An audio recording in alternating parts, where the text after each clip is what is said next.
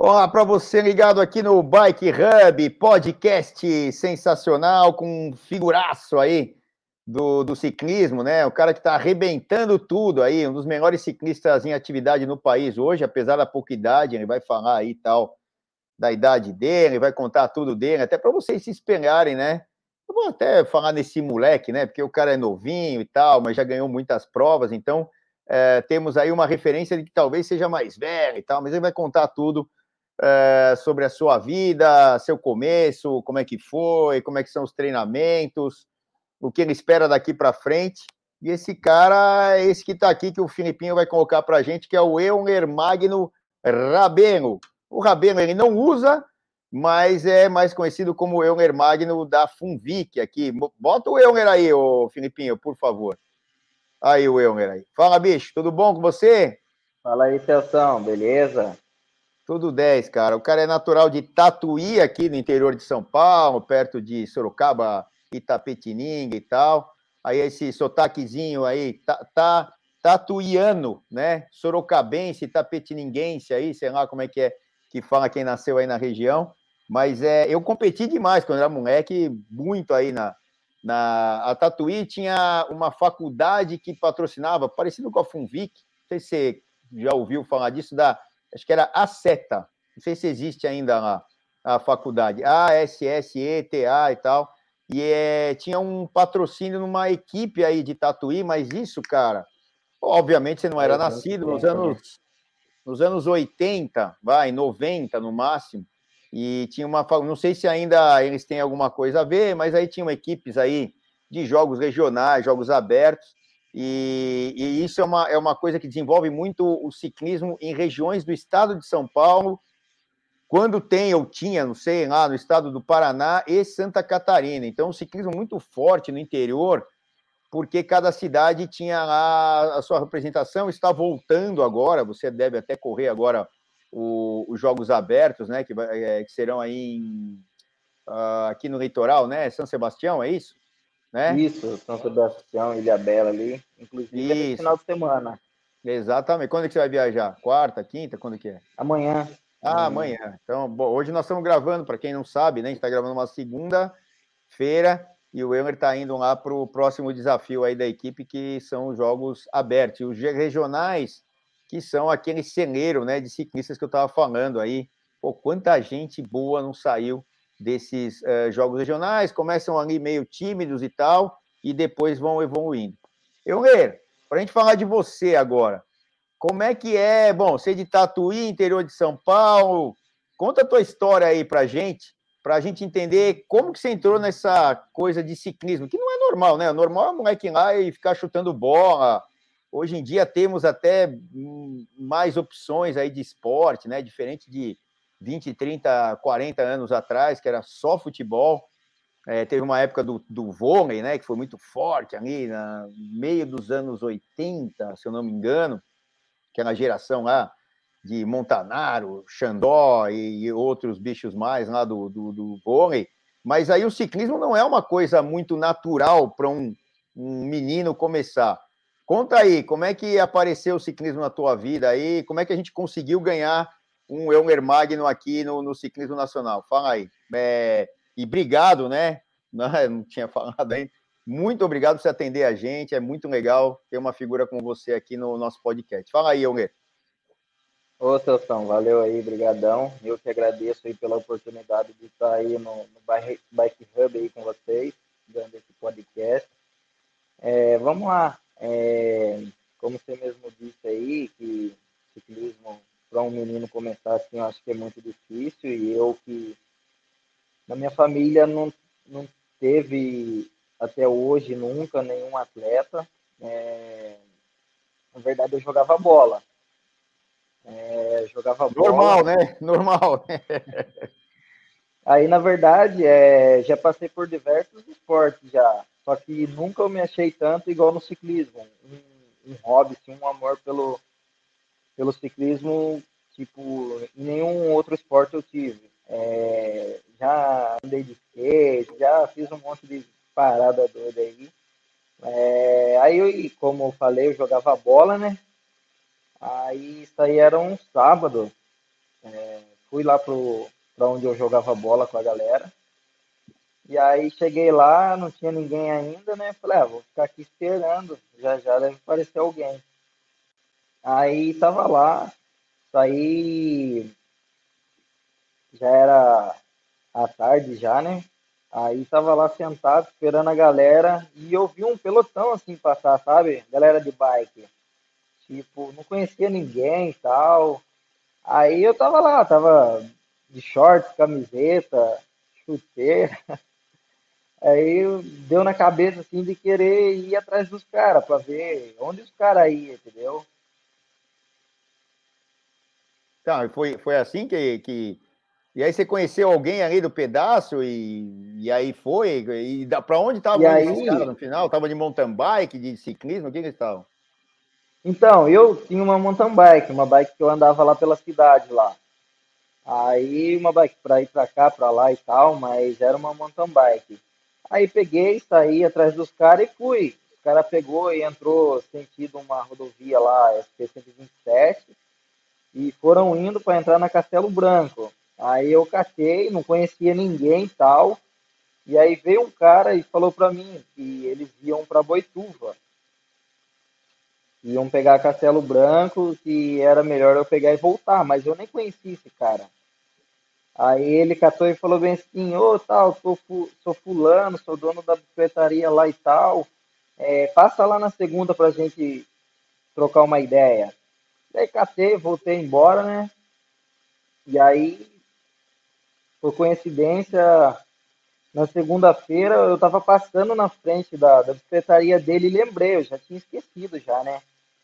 Aí peguei e parei lá para conversar com ele e tal. Aí eu falei, ô, oh, tal, sou velho. É, eu vi vocês pedalando e tal, achei legal. É, queria pedalar com vocês, será que tem como? Aí ele falou bem assim, é, para você começar primeiro, é, como você é menor de idade, você precisaria pelo menos um capacete, né? Porque eu vi que você pedalou com a gente lá sem. Falei, ah, eu não tenho, porque nunca pedalei e tal, jogo bola. Aí ele catou e falou assim: Ah, não, legal, a gente tem um grupo de pedal aqui e tal. É, a gente pedala terças e quinta à noite, sábado e domingo vamos para a estrada e tal. Aí eu catei e comecei a ir com os caras. Terça e quinta ia ali, um rolê noturno, mountain bike, mas não era nada sério, assim, sabe? Uma coisa só para tá, tá no meio. E aí foi onde eu comecei no ciclismo aí, conheci muita gente, a galera me deu uma força ali bem grande no começo, mas foi, foi bacana. E quantos anos você tinha nisso aí? Cara, eu já tinha 17 para 18. Hum, já, não era, já não era tão novo. Quantos anos você tem hoje? Estou com 23. Então, não faz tanto tempo e a tua evolução super rápida. E outra, você falou aí que já fez um monte de esporte, entre, entre eles o futebol e tal, e uma, um me chamou a atenção que é o skate. E o skate, hum. você precisa desenvolver muito habilidade. Não é muito força hum. física, 90 e, sei lá, e tantos por cento lá, habilidade pura, né? Pra jogar skate para lá, para cá, para daqui, para de lá. Você acha que isso aí te ajudou, para até para você ter um início é, mais pronto ali, não ter medo, bicicleta, habilidade, você acha que isso te ajudou? Cara, pode ser que tenha ajudado sim, por causa que desde quando eu comecei a correr assim, eu via muitas pessoas falando, ah, é perigoso e tal, andar em alta velocidade ali, anda todo mundo junto, muito perto, isso é perigoso. E sei lá, eu nunca tive medo é, de se enroscar assim no pelotão, cair. Eu acho que o skate ajudou muito sim, por causa que, como você mesmo disse aí, né? tem muita habilidade, joga o corpo para cá, para lá e tal, tem que ser ligeiro. E aí eu creio que isso tem ajudado um pouco sim. Hum. O, deixa eu te pedir uma coisa. Você consegue tirar o seu fone e falar direto sem o fone? Consigo. Porque eu acho que está dando um chiado esse fone aí. Sei. E aí vai, acho que vai ficar melhor para gente, a gente é, continuar, porque é, ele fica num chiadinho. Vamos ver. Fala aí, oi, oi, oi. É. Melhorou? É, mas agora eu acho que tá. É, eu acho que agora, agora acho que melhorou. Vamos lá. É, tá sem o chiado. Desculpa, e obrigado, viu? Porque é, geralmente é o fone, o meu também vira e mexe dá problema. E aqui, como é. O, o, podcast nem sempre é ao vivo, tem gente até vendo ao vivo aqui, mas uh, a gente grava o podcast e ele vai para o ar depois, é melhor que todo mundo esteja ouvindo legal. Aí, Euler, bom, você com 17 para 18, já é uma época que quem almeja é, um ciclismo de performance, né? É, por exemplo, eu vou falar das épocas mais de trás lá. É, os meninos, quando começavam novos, eles almejavam justamente essa época, de 17, 18 anos, porque é a época dos júniores, né? E isso Sim. que lança os atletas, ou lançava os atletas antigamente, para o ciclismo ou profissional, ou de elite, ou performance, né? Queira chamar como for, para correr em alto nível. É, você então pegou essa época e acabou não passando. Você entrou já, caiu na, na frigideira quente, logo de disputar aí as corridas é, com elite ou, ou, ou, ou, também, né, essas corridas que são entre amadores e profissionais, essas que a gente teve aí é, nos últimos tempos, o Giro de Itália lá na IKEA Pro, o próprio uh, Letap do Tour, uh, os Bike Series, talvez, né? Que são as provas que tem aí que misturam né, amadores com profissionais. É, isso aí não te trouxe nenhum prejuízo porque você estava numa evolução. É, e, e, o, e, aí, e aí, assim, você começou 17, 18 ali, qual foi a tua ascensão? Você estava ali em Tatuí, foi em alguma prova, alguém te viu, para você hoje estar tá numa Funvic, ou por onde você passou? Conta para gente essa, essa trajetória aí, por favor. Cara, então, é... começando pela minha primeira corrida que eu participei, é... eu não, não tive, tipo, não é que eu não tive oportunidade, eu acho que eu comecei no ciclismo ali, eu comecei, tipo, já a minha primeira corrida, assim, que eu corri, eu entrei já na Júnior, entendeu? Não tive infanto juvenil, juvenil, essas coisas. E, na verdade, já era final de ano. O próximo ano que virasse, eu já era sub-23, entendeu? E aí eu participei Exatamente. de corrida só na, na Júnior ali. E, tipo, era bem recente mesmo. É, a primeira e a segunda, é, eu lembro que eu não, ter, eu não aguentei o ritmo da molecada e sobrei assim. Só que aí eu queria terminar a prova, entendeu? Tipo, eu vi o pelotão assim, só que não conseguia encostar nos caras. Aí fiquei ali perseguindo, perseguindo, perseguindo, até que acabou a corrida. Foi as, as duas primeiras. E na terceira corrida que eu fui, é, eu consegui terminar ali junto no pelotão. E aí eu já fiquei bem contente, por causa que o ritmo já era bem mais alto, né? De estar ali junto com a galera, achei bem legal. E aí virou o ano, é, eu fui correr de novo, só que eu já era sub-23. E aí na sub-23, é, larga ali junto com a elite ali, é bem mais difícil. Só que essa primeira prova que eu fui, eu vi que o ritmo era bem mais alto do que na, na, na Júnior, só que aí eu tinha mais marchas para usar, entendeu? É, no começo, quando eu comecei, eu não tinha tipo, ah, isso aí você tem que usar mais cadência, que não sei o que, que isso, que aquilo. E eu sentia que faltava marcha para mim. Eu tinha força para ir com a galera, só que eu não tinha cadência. Ficar andando na marcha leve ali e tal. E aí eu fui correr na, na Elite, né? É, no Sub-23. É, a marcha já é liberado ali, se você quiser, 54, 11, 56, 11. E aí, essa minha primeira prova no Sub-23, tanto que foi o Sesc, é, Desafio Sesc Sorocaba. Sorocaba, já... do, do Erlon. Isso, lá Uf. mesmo. Aí eu fui correr lá e aguentei andar com os caras. E, tipo, pra mim aquilo ali foi demais mesmo, por causa que eu jamais passaria na minha cabeça que eu ia estar competindo de bike. E legal. E, a, e aí você competia por alguma equipe regional? Como é que, como é que foi essa, é, é, essa primeira coisa, essa primeira equipe? Ou com quem que você ia? Quem que te dava suporte, etc.? Então, na verdade, é... eu estava acabando de começar, na verdade, ali, né? E aí eu tinha uma bicicletinha lá que eu conseguia assim tal. E quem me levou, inclusive, eu acho que você deve conhecer o Sandro Catel. Conheço o Catel, o Catel de Tatuí mesmo, contador e tal, né? É, ele corria para a equipe de Sorocaba e a prova era em Sorocaba. Aí ele, ó, eu vou e tal, é, você pode ir comigo, eu levo você, vamos lá, você vai correr com os caras. E aí eu catei e fui ali. Tipo, tinha uma galera que me ajudava lá, que era uma galera de Tapetiningo, uma galera mesmo Tatuí, como o Sandro Catel ali.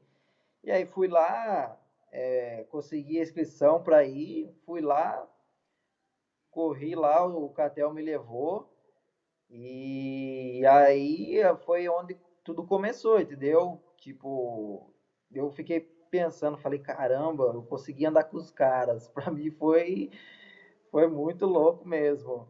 Alto ritmo ali, velocidade, e aí fui ver depois lá a média da corrida tinha dado 42, 43 de média. Tipo, tava lá no rabo lá, mas tava ali junto com os caras, né? E foi uma coisa. Ah, era, aí, era, era esse aí, ó? Esse aí que era você nessa época? Eu mesmo. Aí eu já tava correndo pro Serginho de Boituva. Ah, que foi o quê? Foi, foi logo depois dessa, dessa primeira prova aí do Sesc? Foi. Você já foi para Boituva? Eu, essa prova, se eu não me engano, é, já foi mais pelo meio do ano, ali de 2017. Foi quando eu já estava correndo pro Serginho de Boituva, e se eu não me engano, essa prova foi aquele GP Tiradentes, Campinas. Dia 21 de abril. É, ó. E... Pra... Pode falar, pode falar. Então, aí, tipo, como eu falei, o Catel ali, que foi um dos caras que me incentivou bastante no ciclismo, assim porque ele falava, não, continua aí e tal, é, eu vejo o talento em você, você é disciplinado, você é dedicado, você treina, você tá querendo e os ciclistas são revelados assim, e tipo, eu não dava muita, assim, dava atenção, dava moral pelo que ele, pelo que ele falava, mas tipo, ah, ele tá falando só pra mim tá aí no meio da galera, né? Mas eu nunca imaginava que eu ia chegar onde eu tô hoje. Pô, legal. E, e, dos títulos que você tem hoje, até para apresentar você para a galera aí, para eles é, terem mais é, noção, né, do, do, de quem está falando aqui para eles. Bom, eu vou começar de, bom, no que tem aqui no seu Instagram, né, que é, no Giro de Itália, lá que a prova você ganhou ali na, na, na prova que subiu é, ali muita muita montanha muito dura, né, paiol e tudo mais. Tem um título aqui Hã? O Machadinho, né? E, e, outra, e o Machadinho, aquela parte do, dos. Como é que é o nome daquele lugar ali? O, dos é, Melos. É, Melos. Pô, aquele negócio é tipo do. É, eu acho que é tão duro quanto o paiol, não é não? Só que é mais curto, né? Sim, é tão duro quanto o paiol, e só que ela é mais curta e eu acho que o, no meio dela tem uma um, vamos dizer, você começa a subir ali e o meinho você tem um alívio. Hum, mas é, mas é duro, hein? Aí na Serra Velha é bem dura. É. Aí, aí você chega, porque ali você sobe mais ou menos que sobe de Santo Antônio para o Pinhal é, é, até a metade da Serra Velha, que é exatamente a metade ali que você sai, mas é, você sobe em praticamente metade do, do, da distância. Então, é tipo assim, deve dar ali uns, uns bons 12, 13% de média ali, que é não duro pra caramba, não dá? Placa lá no finalzinho que você che... no finalzinho que você sai ali, tem a distância e, e a inclinação da subida, é 12, 13%. De média, porque tem trechos ali que dão mais de 20, né? É a... Só que ela é, é curto, né? 2 km e pouquinho, 3? É, é, curtinho, é. É, o, o paiol dá quanto, quanto de média lá? Deve dar mais ou menos isso também, né? É, o paiol dá mais ou menos isso, só que daí ele tem 6 quilômetros, né? Só que ele, ele também, ele dá umas pancadas, uma aliviadinha, dá uma pancada, uma aliviadinha, assim vai, né? É duro, hein? Tem uns alívios também, só que aí a parte mais dura mesmo é o final ali, que você já vem um pouco meio desgastado, e o finalzinho ali eu acho que um quilômetro, um quilômetro e meio, não tem alívio, não. eu estava Eu subi uma vez aquele troço lá, né? Até num reconhecimento que a gente estava fazendo dessa prova aí, desse giro. E, cara, aí chegou no final, tá no final, no final, cara, aí vira para lá, e vira para cá, e vira para lá, e vira para cá, e não tinha mais os alívios que tinham atrás, né? Sim. Falei, falei, meu amigo, cara, isso não acaba nunca, cara. E, como você falou, o final ali é mais duro mesmo, é, é terrível aquele final ali do, do paiol. Bom, a, a, nessa prova específica, já que a gente está falando especificamente do paiol e dessa prova, onde que teve a, a quebra ali que, que o pessoal ficou para trás ali? Já no começo, no meio do paiol, no final? Onde é que foi? Cara, então, a gente largou ali, né, em Campos, aí fomos ali pro subida do Palácio, só que é uma, uma subida logo de cara, assim, todo mundo tá, tá, tá bem, né? tem força para passar. A gente sabia que ia dar uma selecionada, ia ver quem ia ser os caras-chave da corrida no, no Machadinho com os Melos ali. E foi o que aconteceu. É, o Christian Egídio da Swift, logo de cara assim, na primeira subida lá do Palácio, ele saiu na fuga, ele mais um. E a gente sabia que pegava ele, só que ia pegar ele tipo no Machadinho. Machadinho, os Melos ali. E aí descemos Serra Nova, pelotão ali, galera inchado. E aí fomos pro Machadinho e os Melos. E aí ali é... teve um acelerão lá na frente. E aí ficou eu, Caio Godoy. O Caio Godoy. Ficou também o, o Canibal. A gente sabia que a gente era os caras ali que ia definir a corrida.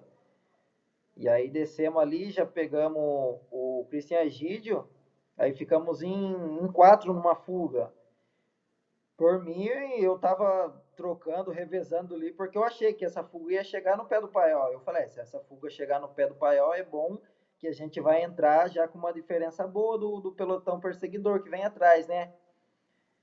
Aí, quando a gente estava entrando em São Bento, ali de Sapucaí, entrando para ir para a estradinha do Paiol, Cara, eu olhei para trás, eu vi o pelotão. Aí passa aquele filme na cabeça, né? Putz, era para eu ter ficado no pelotão, porque se eu fico no pelotão eu ia poupar um pouco de força, que eu gastei na fuga e agora os caras pegou. Tipo, eu sabia que eu tava bem para essa corrida aí, sabia que o Pael que ia mandar muito lá era o Watts Kilo, né? Aí, tipo, fomos pro Pael lá, só que eu nunca imaginava que eu ia ganhar o giro, entendeu? Porque veio muito cara bom no pelotão que sobe bem e eles vieram descansados. Não estavam com a gente na fuga lá, roletando, trocando, fazendo força. Só que aí, logo que a gente entrou no paiol, todas as provas, na verdade, eu procuro me manter na frente ali, no máximo entre os 10. 5, os 10 primeiros ali. Aí, o que aconteceu? A gente entrou no paiol, o canibal entrou ditando o ritmo, e deu tipo 500 metros, 800 metros, no máximo um quilômetro, ele já começou a sentir. Só que aí eu achei que era alguma estratégia dele tirar o pé e começar a atacar, fazer aqueles ataques, aqueles acelerão. Ele tem ele tem de fazer isso.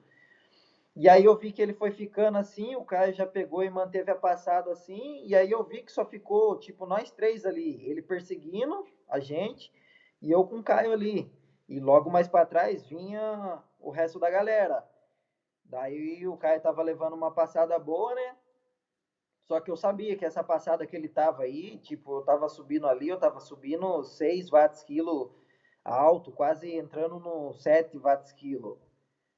Eu tava me agarrando ali, na verdade. Eu sabia que eu passava naquela velocidade, só que o medo era quebrar para frente. Lá no, na subida do. Depois que passa ali o, o paiol, tem a subida da campista. Exato. Eu falei, pô, se eu me aguentar aqui, eu sei que naquela subida lá, se eu não quebrar, ele vai quebrar, que seria o Caio. E foi dito e feito. Tipo, passamos ali, começou a descer ali, eu recuperei. Tenho de recuperar muito rápido. E aí eu senti que ele deu uma fraquejada assim. Aí ele já começou a tirar o pé, começou mais a andar na roda. E aí eu peguei, coloquei ali a mesma passada, não a mesma passada que estava no paiol, tipo a mesma potência que estava ali, só que a velocidade estava um pouco mais alta, porque a campista é uma subida com menos inclinação que o paiol, só que por você já vir no paiol ali, é, acaba sendo uma subida dura, e foi isso que desenhou a corrida.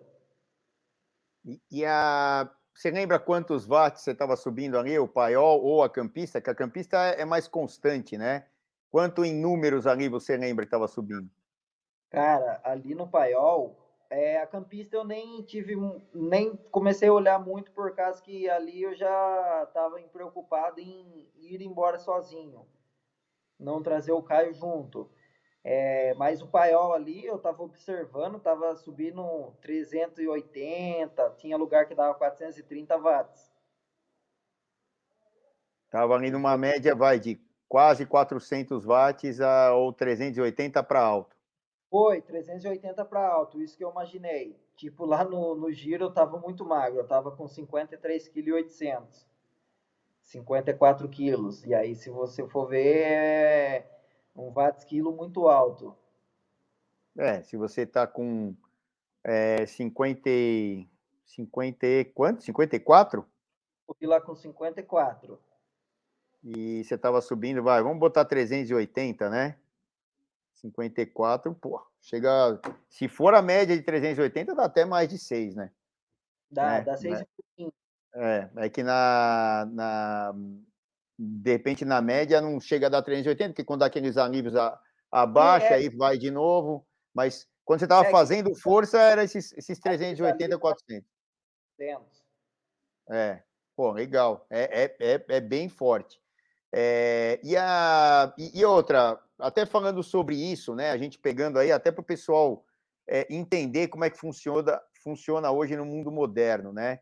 É, você tem hoje um treinador, como é que você planeja o seu ano? E se você tem um treinador, com quem que você faz isso? Mais ou menos uma ideia de como você treina para chegar tão bem nessas provas aí. Fala aí para o pessoal. Sim, sim, é. Hoje eu tô com, com a galera da OCE, que é o Hugo Prado Neto, né? Cara muito inteligente, assim, vamos se dizer, em termos de treino específico em potência. Morou 10, 15 anos fora estudando para voltar para o Brasil e fazer isso, ter a, a assessoria dele de treinamento. E hoje eu tô com ele lá, eu sou, sou assessorado por ele e o Felipe Sales, é o Prado Neto e o Felipe. E tipo, eu entrei treinar com eles, é, tá com um ano certinho. De um ano para cá que eu comecei a treinar com eles e de um ano para cá que eu consegui, tipo, a cada dia que passa, vim atingindo minha melhor performance. E, a, e uma ideia de como foi a tua evolução, é, por exemplo, você tem lá, eu não sei exatamente, mas vou chutar, tá? Período de base, depende das provas que você foca no ano, um pré-específico, onde você dá lá os tiros mais, talvez, mais longos, com intensidade, não a intensidade total, né, de, de, de máxima lá, e quando vão chegando as provas mais, mais importantes, você vai ali para um período mais específico, e o polimento, onde é aquela hora de tirar um pouco o pé, fazer alguns estímulos mais curtos, né? É mais ou menos isso que você faz? E outra, como você tem essa característica de ser leve, né? É, isso é muito feito nas montanhas, nas subidas, não é isso? Sim, sim, é tipo, vamos se dizer, eu acho que 95% dos meus treinos são tudo em subida. É, e quando eu comecei a treinar, na verdade, é, 2019 que eu comecei a treinar assessorado, é, eu estava acostumado já com um tipo, com um padrão de treinamento, que é o método que quase todo treinador usa. Ah, começo de ano, vamos afundar a estrada ali e tal, é, período de base, janeiro, fevereiro e março ali, para entrar em março a gente começar a fazer uns específicos, né? E depois que eu entrei na OCE, é completamente diferente. Tipo, entra ali, vamos se dizer, no final do ano ele já começa a preparação, porque a gente fica ali 20 dias parado, 30 dias, é, Só que aí começa musculação, academia, natação, corrida a pé. Ele também recomenda muito é o Pilates, ajuda muito. Aí, tipo, comecinho de janeiro ali, eu faço isso praticamente, eu fico 20 dias sem relar na bicicleta, sem andar de bicicleta mesmo, e só fazendo musculação, correndo a pé e tal. E aí vem ali, começo de janeiro, tipo, ele passa uns treinos mais tranquilo, tipo, uma readaptação que ele fala. Porque muito, ele fala que o ciclismo de estrada aqui no Brasil, a galera erra muito. Porque a galera já começa a base fazendo 5, 6, 5, 6 horas.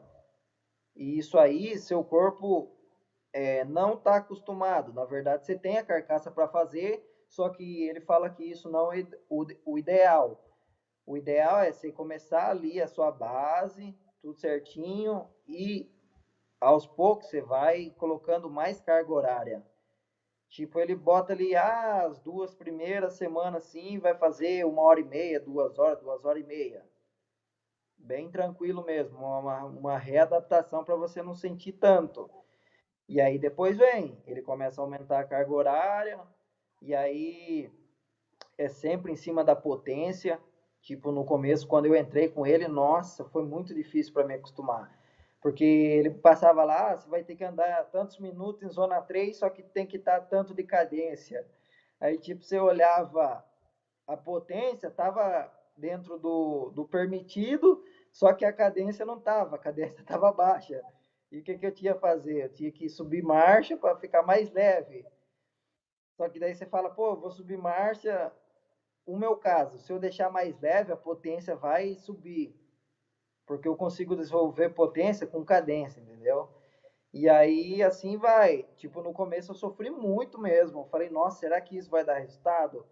Só que daí, praticamente, os atletas que já se passaram pela mão dele, os caras andam pra caramba. E aí eu falei, não, vou seguir aqui porque eu sei que eu vou ter um resultado. E aí foi, tipo, depois de uns três, quatro meses que eu é, me adaptei com o método de treinamento deles, que eu consegui começar a evoluir, entendeu? Pô, que legal, então. É... Então, mas aí vem esse período aí de readaptação, uma, uma base, e depois você entra nos pré-específicos, específicos, aí depende da prova que você almeja durante o ano, né? Cara, na verdade, é... os treinos dele é, é menos, vamos se dizer, é menos duração, só que com mais intensidade. Tipo, Sim, eu não faço. Perfeito.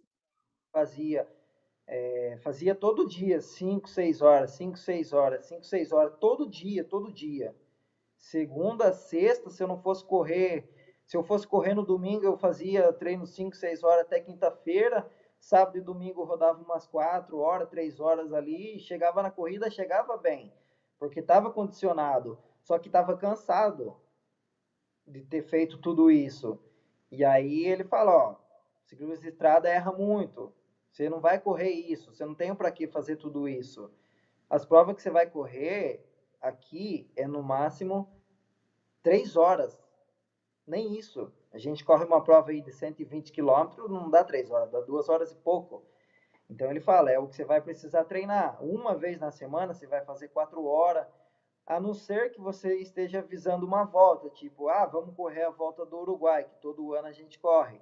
E aí ele começa a passar um pouco mais de intensidade no volume.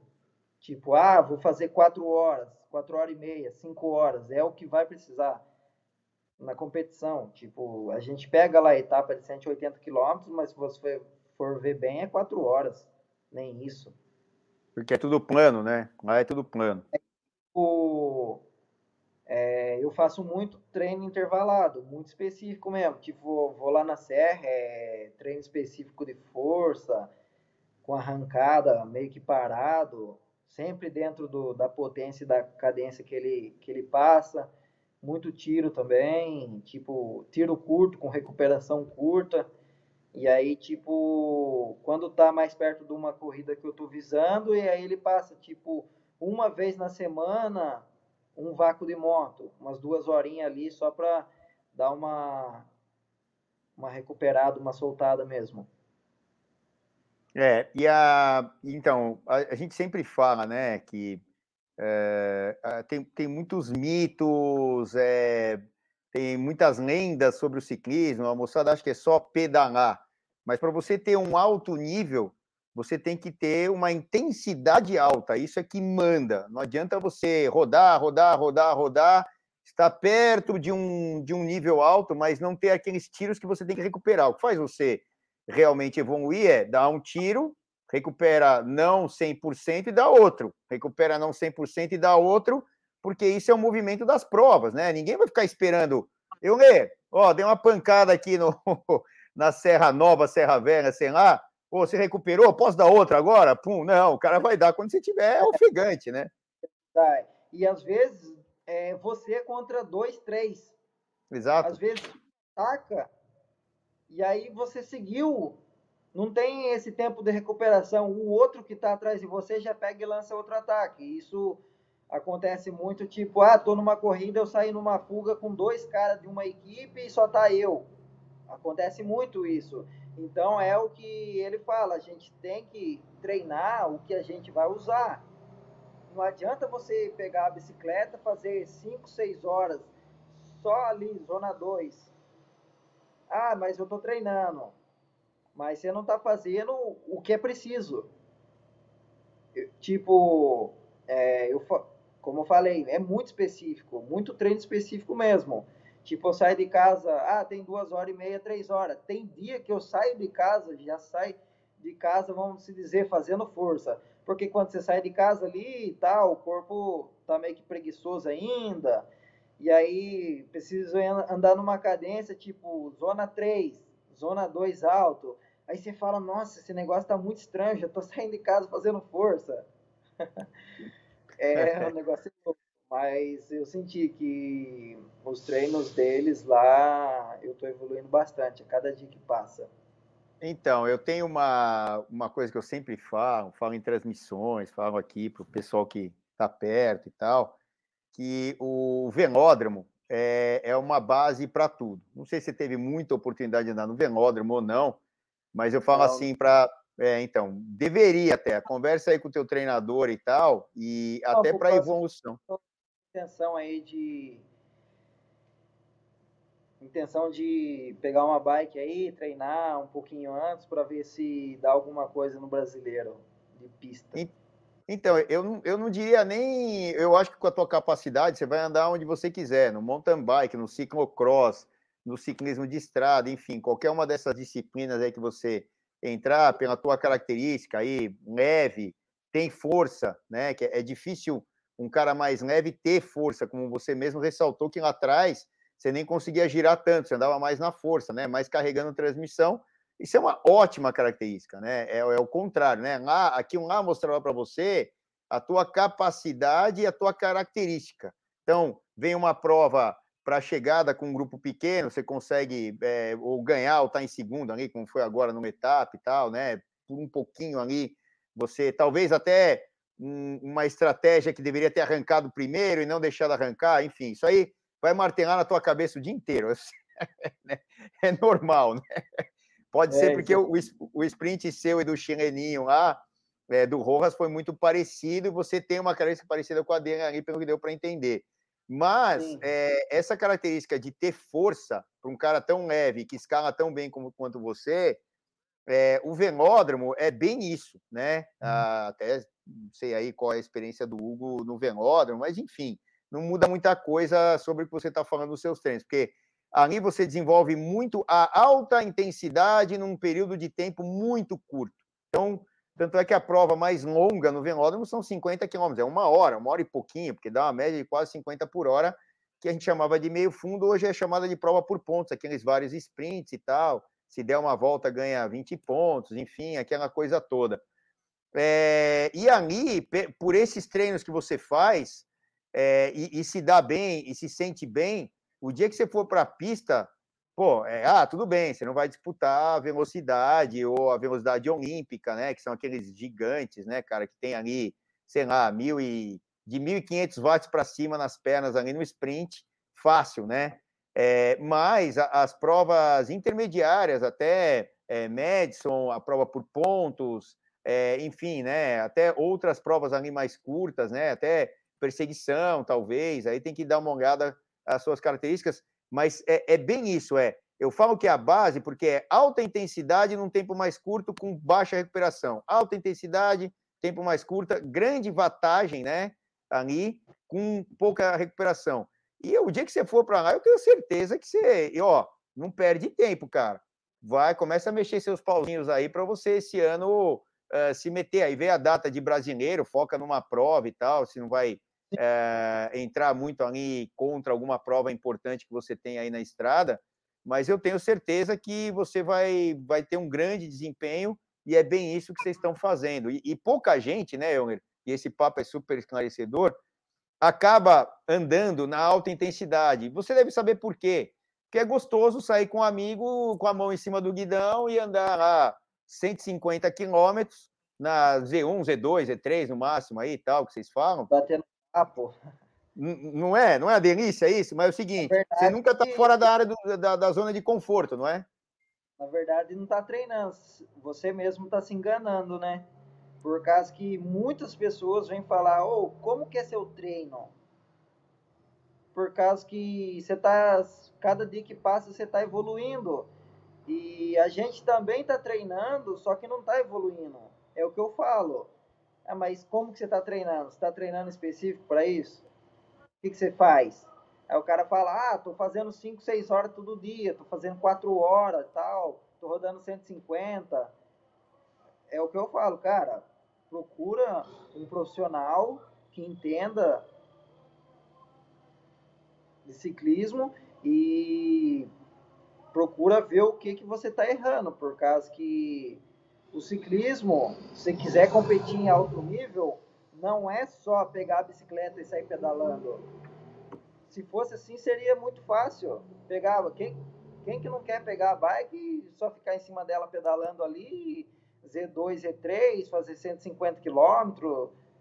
Então, aí é, esse é o segredo, entendeu? É muito treino específico mesmo.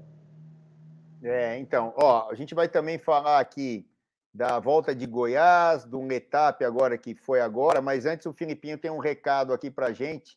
Vamos ouvir os recados aqui do Filipinho da moçada que patrocina nosso podcast. Manda aí, Filipinho. Chegou o One. Um alimento, múltiplos benefícios.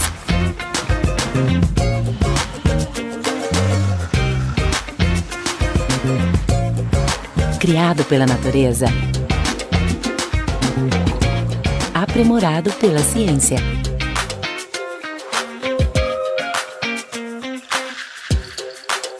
Pura vida. pensou em curtir o seu pedal livre? Livre de preocupação? A Seguro Sura pensou para você e lançou o Bici Sura. Você faz tudo online com cobertura imediata e dá para contratar até 5 bikes convencionais ou elétricas e vai ganhando descontos. Quanto mais bikes, mais descontos. E o mais legal é que você recebe uma bike nova em caso de perda total por acidente, roubo ou furto. Ah, e tem mais! Você pode estender seu seguro para competições, pedaladas fora do Brasil e todos os seus equipamentos e acessórios. É isso mesmo! Desde a sua luva preferida, acessórios de bike, GPS e até os suportes para transporte.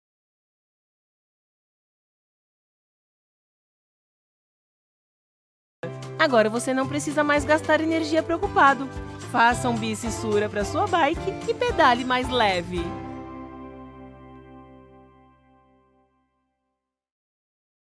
your soul, love your body, love your nature, follow the sun, love your freedom, love your nature, love your nature.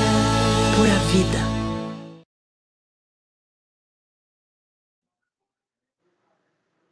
Estamos de volta aqui, Euler. Depois dos recados aqui, até falando de nutrição que a gente viu aí sobre pura vida e tal, né? Tem a Sura Seguros. Me, antes de a gente falar aí das provas, né? Que a gente vai pontuar uma, elas, a gente já falou de, sobre treinamento, já deu para entender muito bem. E eu acho que a gente deu o recado, né? Que você quer andar, menino ou menina, torce o cabo, fica ofegante e sai da zona de conforto. Porque, é que a gente Sim. falou, andar com os amigos e bater papo é uma delícia, mas deixa para um dia específico. E aí você não precisa ter tanto tempo, mas muita intensidade e está disposto a essa intensidade.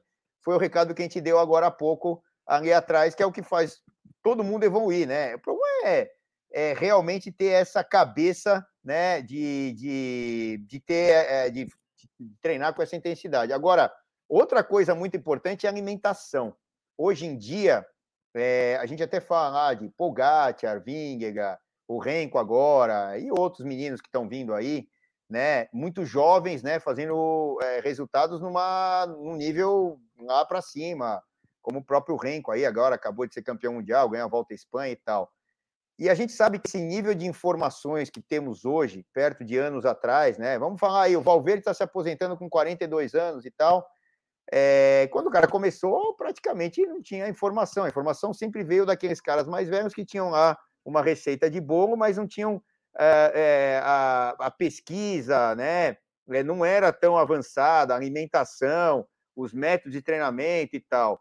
E hoje em dia existem packs, pacotes, como o próprio Hugo aí põe para você, e outros, né? Até em termos de alimentação.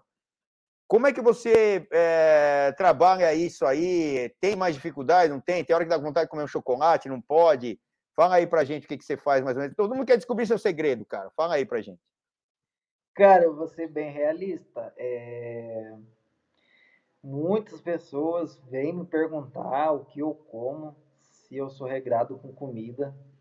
É... Eu tenho uma nutricionista, uma médica nutricionista que é minha parceira, a doutora Tamires. É... Então, como eu estava falando, e ela, tipo, tem me auxiliado muito na minha alimentação, por causa que antes dela não tinha ninguém. Tipo, ah, vou comer isso, vou comer aquilo. E até hoje, praticamente, eu sou assim. Eu não passo vontade de comer nada. Que bom, tô, hein? Que bom ouvir isso, hein? vontade de comer um pastel, eu como. Tô com vontade de comer um lanche, eu como. Não, não Só fala que... isso pra gente. Não fala isso. Você vai, ah. você vai acabar com os caras aqui, meu. Pô. E não é todo dia. Tipo, tem uma doce. É, eu acho que. Eu acho que o único doce que eu como é Nutella que eu como no café da manhã.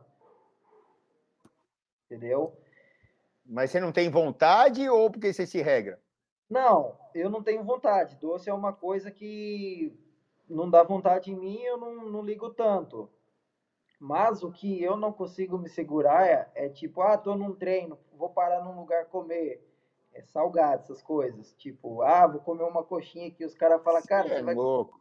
Você é louco. No meio do treino, isso?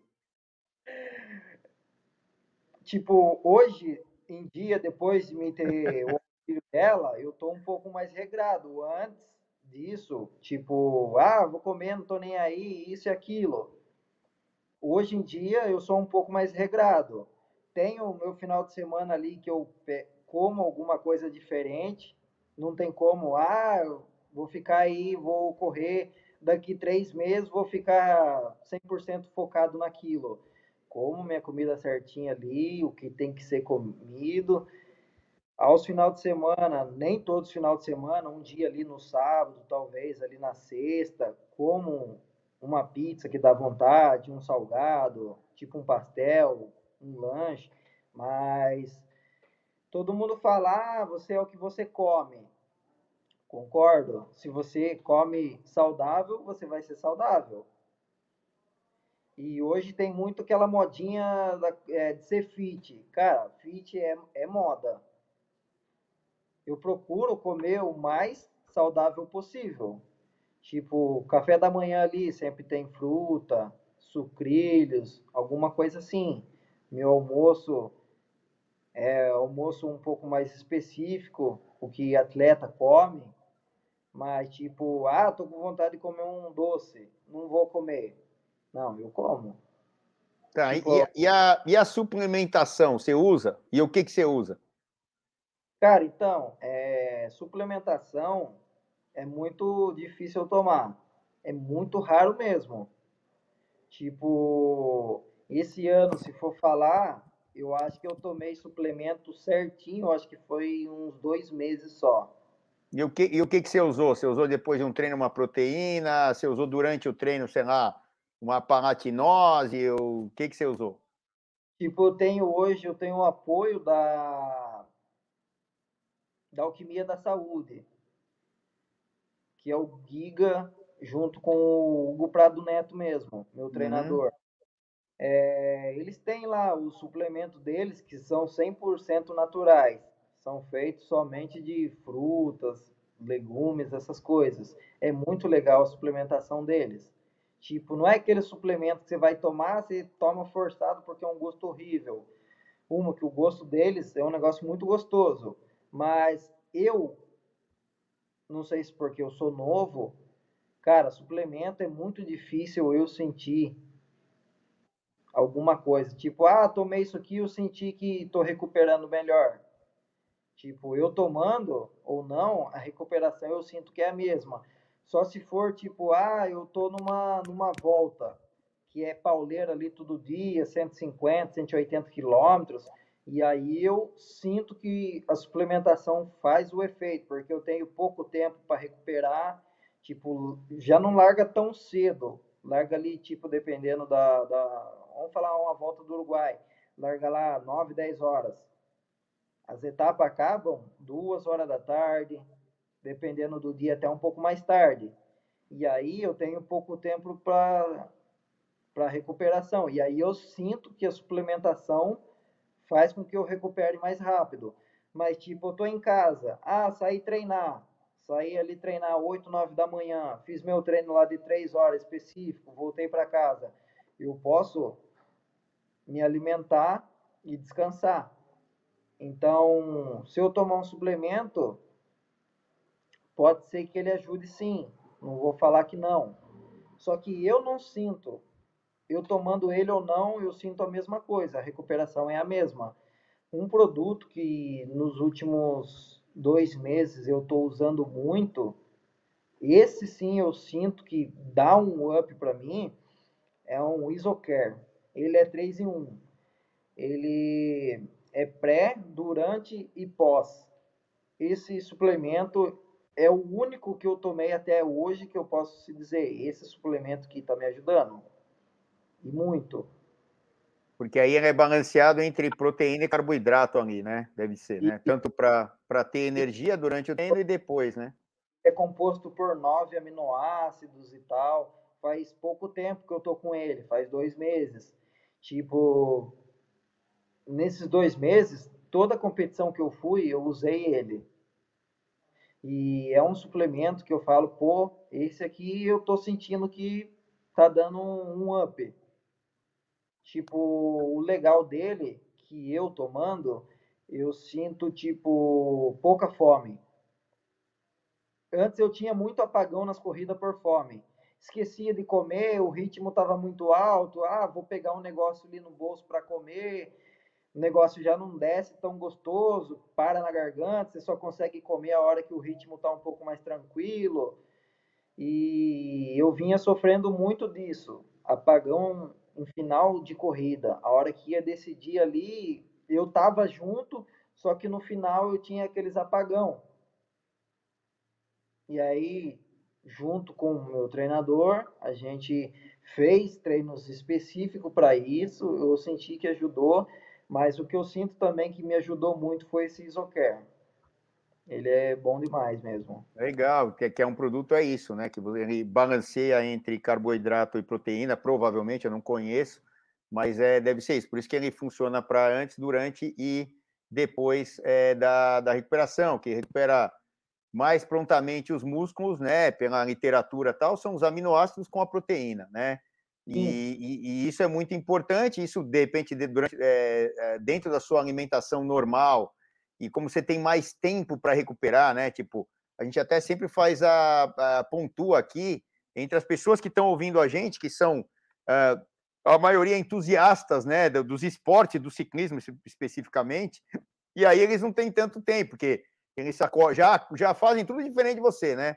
O cara, ah, uma menina, acorda quatro da manhã, quatro e meia, cinco horas tá na bicicleta, oito acabou, vai correndo tomar um café, um suplemento, sei lá o quê, vai trabalhar, não tem aquele tempo de parar e descansar como, como vocês, né? Que já estão num nível uh, esportivo lá, profissional.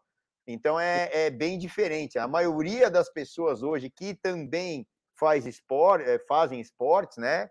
É, normalmente eles precisam de, é, de um suplemento para aguentar esse tranco e levar a vida à frente. É. E eu fico Não, é... muito.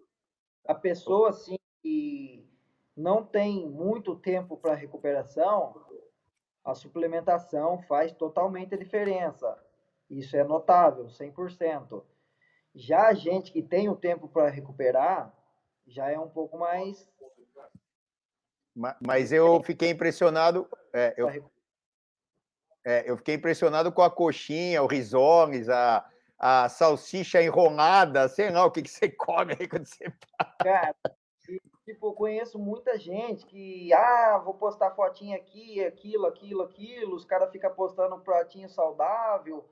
Só que aquilo ali, eu, eu conheço muita gente que faz isso, só que atrás das redes sociais é totalmente diferente. Eu já não, eu falo o que eu faço, o que eu deixo de fazer, por causa que não adianta eu pegar, ah, vou fazer um pratinho aqui saudável, vou postar foto no Instagram e tal, só para dar o que falar. Ah, ele é focado naquilo, na alimentação, isso, isso, aquilo, e deixar de lado e comer outra coisa.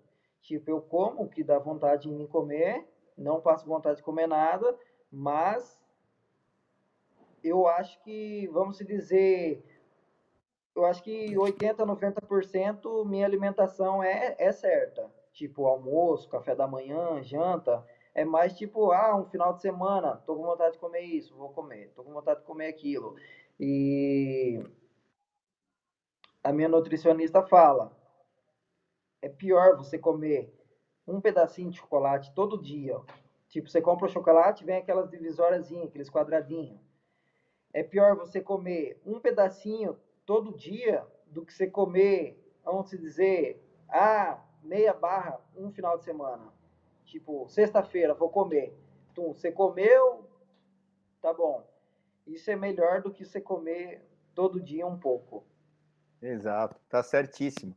Então, é isso aí, são as diferenças, né, de pessoas e outra, né? O que você acabou de falar, eu também, cara, fico assim, apesar de a gente estar nesse mundo hoje que é é flash para lá, câmera para cá. A gente é, hoje em dia está parecendo aquele filme lá do Jim Carrey, né? É, como é que é? Que era que mostrava a vida do cara. Já esqueci o título do, do filme e tal, mas é o, o, ah, fugiu agora. Quase lembrei, mas já já eu lembro. É que assim ele, ele nasceu. Tem um, você pegar lá, é, esse filme é muito legal porque é Truman, acho que é a vida do Truman, uma coisa assim, o nome do cara é Truman, né? Como show de Truman, show lá, tem os, os, os universitários aqui estão me achando. show de Truman, é muito bom. Quem não viu, se você não viu, assista, porque é isso, ele, ele nasce, né? Eh, depois, no final do filme, é que vão saber e tal, com o objetivo de ser filmado a vida inteira e é tudo mentira em volta dele né? A mulher que gosta dele não, não gosta dele, ela vai para casa, ele está num lugar que é um estúdio, ele não sabe, aí depois ele descobre, enfim.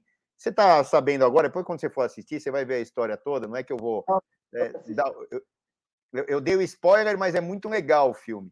E, e, e, hoje em dia, com esse fenômeno das redes sociais, principalmente o tal do Instagram, eu até falo isso em rede social. Outro dia é, é, eu, eu, voltei do treino morto, mas morto, com uma dor, na, eu tenho uma dor nas costas crônicas, estou fazendo a tal da fisioterapia que você faz aí também, tal. Você faz mais preventiva, eu faço mais uh, pra, pra, porque toma velhinho e tal, né? Coisas diferentes, mas tem que fazer, musculação e tal. E eu estava voltando morto, mas morto do treino, né? Aí tem a marginal aqui em São Paulo, você deve ter vindo algumas vezes aí e tal.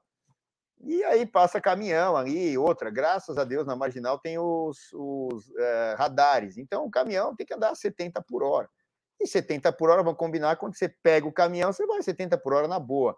E os caras não entendem, né? Que, olha, pegou o caminhão. Eu falo, olha, é mais seguro andar atrás do caminhão num lugar que você conhece, que é liso, do que você sendo lambido toda hora. Você está a 50, os caras passam 70, 80, te lambendo um, te lambendo outro, né? quase se derruba e quase se mata, né? Passando por cima. E aí a maioria não entende e tal, porque eles nunca vivenciaram isso, nunca andaram num velódromo para andar atrás da moto 80, 90, 100 por hora, sei lá, que a gente dava tiro lá quando moleque, sem é, aprendendo desse jeito. E aí esse fenômeno, da, eu estou falando isso pelos fenômenos da, da, das redes sociais, né? Ixi, ó, o, Filipinho até foi botar a imagem, não precisava. Cara, mas qual atleta, qual ciclista que nunca pegou um vácuo? Então, e, e, só que é o seguinte, a maioria nunca teve essa experiência. E é ciclista é. e nunca pegou um vácuo. Foi como você falou, eu acho que é muito mais seguro, tipo São Paulo. É muito carro tirando fina. Não tem, tipo, ah, vou andar na, no no acostamento. Não tem acostamento. Não é tem. Achei carro tirando fina. Eu acho que você andar atrás do caminhão ali seguro, uma distância, para que ele freie, você consiga segurar. Você sabendo que o lugar tá bom, não tenha buraco. Eu acho que é muito mais seguro do que você andar ali, tipo, todo, toda hora o carro tirando fina, você levando buzinada. E tipo, o caminhão andando ali 50, 60, é só você manter a distância e eu vejo a galera falar muito. Tipo, pra gente que tem a serra, é gostoso. O único lugar que tem como pegar um vácuo aqui é na serra, porque tem o plano, mas o caminhão anda tudo 80, 90. Aí eu acho perigoso. Uhum. Tipo, Não, e outra, é uma pista muito. O caminhão tá subindo 25, 30 por hora. O caminhão que tá um pouco mais rápido. Eu gosto de subir ali, tipo, ah, hoje eu tenho um treino um pouco mais intenso, de tantos minutos, eu vejo um caminhão, eu vou no vácuo do caminhão. Porque se eu ando ali, não, não tem acostamento para subir a serra, é duas faixas subindo. Subo ali, muitos carros, muitos caminhões passam tirando a fina. E se você está atrás do caminhão, vem um carro, o cara tira, desvia e vai embora. Ele nem pediu para você. Então, o que eu falo é o seguinte, né? É, é, que muita, a maioria nunca vivenciou e talvez nunca irá vivenciar, é problema de cada um, sorte de cada um. Então, quando você está junto com um veículo maior, a referência dos outros veículos é esse veículo maior, não é você. Então, você faz parte integrante daquele trânsito. Muito menos você faria parte se fosse um ciclistinha ali e tal. E outra, é o que eu falo para todo mundo aqui, né? Principalmente em São Paulo. Não ande na extrema direita de nenhuma via. Por quê? Porque ali tem uma faixa e o cara vai querer passar tirando um, quase que batendo em você, porque ele vai querer respeitar a faixa da direita, né? Porque tem a faixa da esquerda, isso é uma via de duas, de duas pistas ali. E o cara ocupe quase a faixa, um pouco para a esquerda, né? Um metro para cá, porque mesmo se o cara for tirar uma fina, você tem aonde para onde sair. Se você tiver encostadão lá no meio fio, principalmente aqui é muita calçada, né? No meio urbano aqui dentro de São Paulo, é, o, a, o, cara que vem no carro, a moça que vem no carro, ali, vai querer te tirar aquela fina, você não tem nem para onde sair. Você bate ali, pum, cai, aí já ferrou tudo, né? Então, assim, existem coisas que a gente está falando de redes sociais, por isso que a gente entrou nesse papo, mas é bom até falar com um cara profissional como você, que consegue também passar essa noção para as pessoas, né? É, de, de como se portar. E outra, o que eu sempre falo, não ande devagar, ande o mais rápido possível, que você faz, vai fazer mais parte, você vai ser mais integrante também do trânsito. Porque o trânsito dos outros veículos, moto, carro, não sei o quê, eles andam a 40, 50, 60 ou 70. Quanto mais próximo disso você andar, menos problemas você vai ter, porque a velocidade de reação de ambos é, é melhor. Né? Imagina assim, um exemplo, né? Aqui no Brasil, infelizmente, você está com uma via de duas pistas para o mesmo sentido. Tem um cara lá na esquerda andando devagar, o cara tira para a direita para ultrapassar. Se você está a 20, 30, né, num plano, pô, você vira um cone. Você é um, é um alvo, né? Se você está 40, 50 e tal, tal, tal, o mais rápido possível, você está no fluxo dali, o cara vai ter tempo de reação, enfim. Então, assim, é, e aí nas redes sociais, né? Tanto quando você estava falando da alimentação, que a gente entrou nesse papo, e é muito legal a gente falar disso também, mas é também em relação a se portar num trânsito que, não, claro, o mundo ideal é você pedalar num lugar que o carro passa um metro e meio, dois. Eu vou te falar, existe lugar? Existe. Espanha. Vai para Espanha, você já foi pedalar lá, vai para a Espanha, você vai ter um lugar quase ideal, que também tem problemas. Mesmo Nós lá- estamos. O- Oi? A gente vê a galera falando aí, né? Acidente envolvendo ciclista e tal, carro. Então. Até nos países de primeiro mundo, assim, existe isso.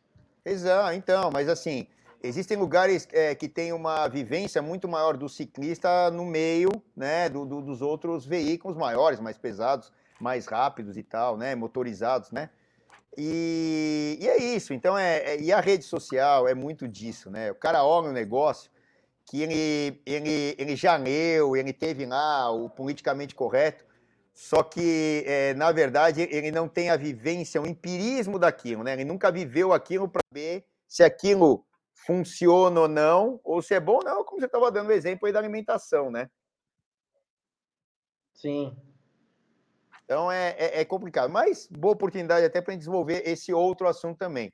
Agora sim, é, eu vi aqui no teu currículo e tal, né, que você, como é bem novo e, e não tem tanto tempo assim de ciclismo, perto de outros medalhões aí, volta de Goiás, é, é, é, Paulista de Contra-Relógio em 2022, é, aquela, aquela volta de Atibaia que teve aí né, no, no ano passado e tal, é, Paulista de Estrada 2019, o Grand Cup agora, que foi aí algumas semanas atrás, aí uma semana antes do Letap, que você ganhou. O Letap você fez segundo num detalhe, até a gente acabou de, de falar é, sobre esse aspecto. É, e aí tem um aspecto que eu queria que a gente deu risada aqui até, e, e eu falei, ó, martela na sua cabeça, deve martelar, que é um lado tático, né, é, Euler? É, lado tático, muitas vezes, claro que você tem que estar bem fisicamente. Mas quando você é muito parelho a um outro atleta ou alguns outros atletas, a tática tem que prevalecer. E aí, até isso que eu, que eu citei, que foi a minha percepção quando eu vi o sprint ali do Metap. É, talvez se você arranca antes, você ganha, mas o menino arrancou antes de você. E aí era pouco tempo ali para ter a reação, e tinha uma lombada no meio, até a, a moto da gente estava filmando explodiu ali, a, a bateria parou de funcionar, uma loucura total, né? Que a gente não teve a imagem, depois conseguimos outras imagens da chegada e colocamos lá no nosso resumo. Mas é isso também, né? A tática também você vai conhecendo com o tempo e a experiência, principalmente daqueles caras, vamos dizer, mais experientes, mais, mais antigos aí na, na profissão, é ou não é? Sim, sim, bem isso. É, A tática em toda corrida é muito importante, como a gente mesmo disse aí sobre o Letap. É, no dia da, da competição ali, de manhã, eu peguei olhei que a gente vinha pela avenida ali, você não viu o pórtico. Logo que você fazia uma curvinha assim, não é uma curva, é um, uma, uma falsa curva, na verdade. Logo que você fazia ali assim, você viu o pórtico de chegada. E eu vi que tinha uma lombada logo após. Eu falei, eu tenho que arrancar daquela curva ali, por causa que antes da lombada. Porque ali até a chegada é uns 350 metros, mais ou menos 400 metros. Só que o cara que arrancar primeiro, não tem como passar. Para o cara passar, o cara tem que ser um sprintista. Só que como que um spri- sprintista vai passar junto com os montanheiros uma prova de montanha? E aí a estratégia era isso, entendeu? A tática era essa. E o que aconteceu? O chileninho lá, ele foi mais ligeiro. Ele arrancou antes. E tipo, tava o Caio na frente, ele na roda do Caio, eu tava na roda dele. Só que o ciclismo é uma coisa que você não pode pensar muito. Você tem que pegar e na hora efetuar ali, porque se você pensar muito, a hora que você vai ver, já foi embora a boiada. Então, é, ele pegou, eu tava na roda dele ali, eu me perdi na, na, na curva ali. Aí o que aconteceu? A gente vinha, ele pegou e arrancou. Eu falei, tá longe ainda. Só que no que ele arrancou, se eu pego e já arranco na roda dele, eu tinha para passar. Tanto que a hora que ele arrancou, ele abriu tipo umas duas, três bicicletas. Ele arrancou e eu fiquei esperando, esperando, esperando. E aí a hora que eu vi que tava na curva, ó, ele arrancou. E aí Uhum. demorou. Tá? Ele, ele abriu um gap. Então, se eu pego e arranco junto, não vamos se dizer que eu tinha para ganhar dele, porque ele sprinta bem também. Eu tava vendo que ele é atleta, já, foi, já competiu na pista e tal, velódromo, isso ajuda muito. É, mas pode ser que eu tinha para alinhar do lado dele ali, para passar, talvez. Só que aconteceu que ele arrancou, eu demorei muito. Tipo, eu vim ali, será que é a hora do time ou não? A hora que a gente fez a curva que eu vi a chegada, eu arranquei. E aí tinha lombada, ele passou a lombada na frente, eu atrás dele. Pulei ali, continuei sprintando, fui querer botar do lado, só que daí no que eu botei do lado dele para querer passar, já tava a linha. Então, tipo, a tática faz muito a diferença. E ele foi um cara mais inteligente, ele usou a tática de surpreender, partir de mais longe, então foi o que aconteceu. É, então, a, a tática, quando as forças se, são é, iguais, né, ali, se equiparam, né, é, é, aquele, é aquele negócio. E outra, muitas vezes, por exemplo, o Mundial de. Nós estamos em 2022, 2021 foi de 20, que o Alain Felipe ganhou. Primeiro que ele ganhou, se não me engano, na Itália, né? E, e aí, o que, que acontece? É, ele, ele teve uma tática que tinha ali algumas subidas e estava o Volt Van Aert né, é, com ele. E ele tinha que largar o Volt Van Aert, porque ia subir a última subida dura e depois ia descer um plano. Se trouxesse o Volt Van Aert para a chegada, o que, que vai dar? O cara é muito mais potente, né? E ele deu uma pancada no finalzinho da subida, conseguiu abrir um gapzinho de 50, 60 metros ali e torceu o cabo. E ninguém ajudou o Volt Van Aert. Com o Volt Van Aert, o Volt Van Aert abria os caras na roda dele. Tava até o Roglic ali, né? É, competia pela Eslovênia, o Roglic é da, da Jumbo Visma, mas não ajudou o Volt Van Aert. E, e aí, cara, é a tática. Eu, e o Alain Felipe usou bem dessa tática. No Mundial do ano passado, né? Que o Alain Felipe ganhou também. A mesma coisa, ele deu, deu, deu, deu, até ele conseguiu abrir. Porque se traz para chegar de novo, o Volt Van Aert ia tomar na, na orelha. Esse ano o, o Alain Felipe já não, já não, já não conseguiu, foi o Renko, e o Renko também na sua tática. O Renko, ele não é um cara rápido, ele tem que arrancar muito tempo antes, botar aquele passo infernal do contra-relógio dele, que é um dos melhores do mundo também no contra-relógio, e também, e aí a gente vê que...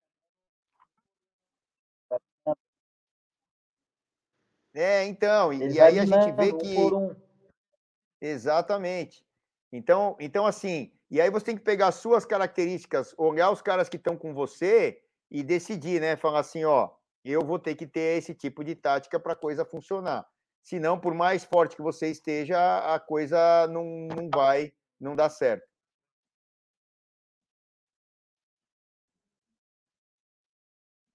E, e aí o, o que acontece, né? Na, nas provas é, que exigem essa tática, você tem que ter a força, tem que estar com né, o treinamento ali super, super, super em dia, como você já falou. A alimentação a gente já sabe que é boa, né? Apesar aí do que você contou para a gente, que não usa tanto uh, suplemento, mas a tática tem que imperar também. Você está me ouvindo aí, Euler? Acho que o Euler caiu.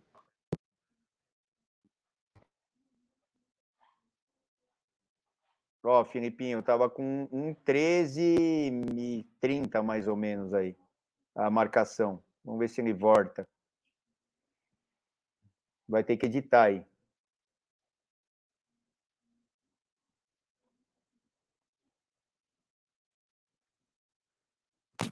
Tá acabando aqui, Cururu. A gente toma um coffee aí.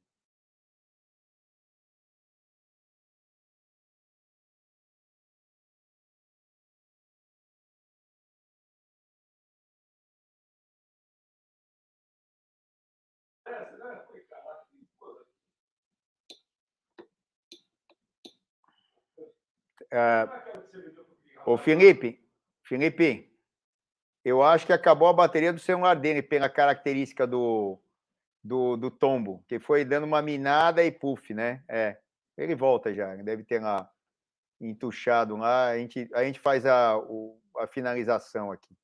Só agora que eu vi que o, que o Danilo estava aqui, o Irineu também, eu acabei nem olhando para um lado, desculpa aí, galera. Mas a gente põe vocês aqui também. Ah.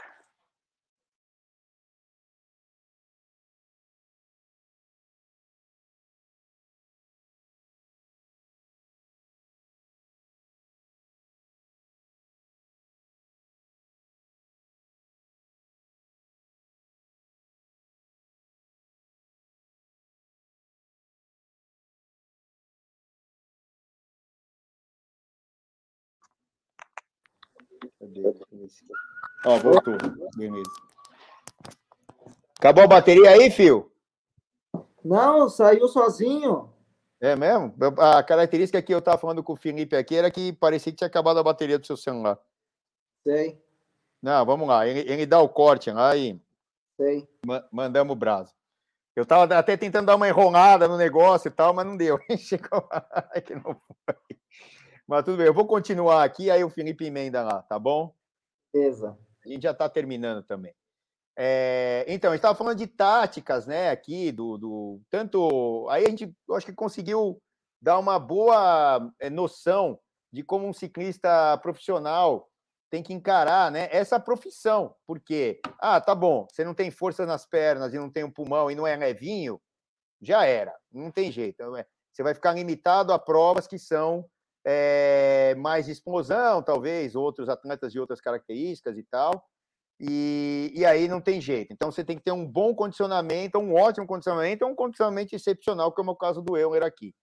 Depois a alimentação. Estava falando, ó, oh, eu não faço tanta é, conta e eu não fico pesando comida como outros, eu não fico. É, mas eu tenho uma boa alimentação. Então a alimentação exige menos, uma boa alimentação e o descanso exigem até menos suplementação. A gente estava comparando até, entre aspas, uma pessoa normal que trabalha todo dia, 8, 10 horas, sei lá o quê, e aí precisa normalmente de uma suplementação melhor, que senão não aguenta o tranco do dia a dia, né? Independente do desempenho que vai ter. E outra, essa terceira parte, e a gente dando o exemplo das corridas, né? A parte tática, que quando as forças é, são equalitárias ali, né? Iguais, aí tem que ser na tática e ser, entre aspas, mais esperto, olhar a característica um pouquinho diferente do teu é, oponente e a sua, né? Evidenciar as suas é, para isso, até a transmissão da bicicleta na hora de arrancar, é, onde arrancar, depois daquela curva, como o Euler estava descrevendo. Então, eu acho que é um, é um composto de tudo isso, e ainda no teu caso, né, é, diferentemente de uma prova mais amadorona, assim, tal, né, como um etape, como um giro, quando é uma prova é, mais de performance, talvez até um pouco é, não tão dura, mais plana, a tal da equipe que faz muita diferença, né, Elmer? Sim, sim. É, a equipe faz total diferença. Tipo, uma prova amadora, tipo Letap. Hoje, tá indo as equipes que brigam no, no ranking nacional, né? É a gente, Taubaté, Swift e outros nomes aí, outras equipes. É, de um ano, ano passado para cá, que essas equipes estão começando aí. E antes, não. Só que a gente vê que a equipe faz total diferença, por causa que, mesmo antes, quando as equipes não iam, os caras que eram favorito, eles levavam seus gregários. Contratavam, tipo, ah, vou levar fulano, vou levar fulano, vou levar. Tá, e aí acaba sendo uma equipe. O cara contrata os gregários lá, vê, acaba dois, três trabalhando para ele e ele ganhando. Então é notável que a equipe faz total diferença. Tipo, eu fui pro Grand Cup Ubatuba lá, eu queria ganhar essa prova. O Tide falou com a galera, ó, vamos trabalhar pro Euler ganhar. Dois, três, ditou o ritmo da prova ali, até o retorno, na hora que a gente retorna em Paraty e volta, que começa a subir a serra. Aí ali os caras falaram, você vai ter que acelerar e o Kleber Ramos vai ficar um pouco mais guardado para ele seguir a galera que vai vir atrás te perseguindo. Entramos na serra, eu acelerei, veio o Alan de Taubaté, veio mais uns dois e o Bozó veio junto.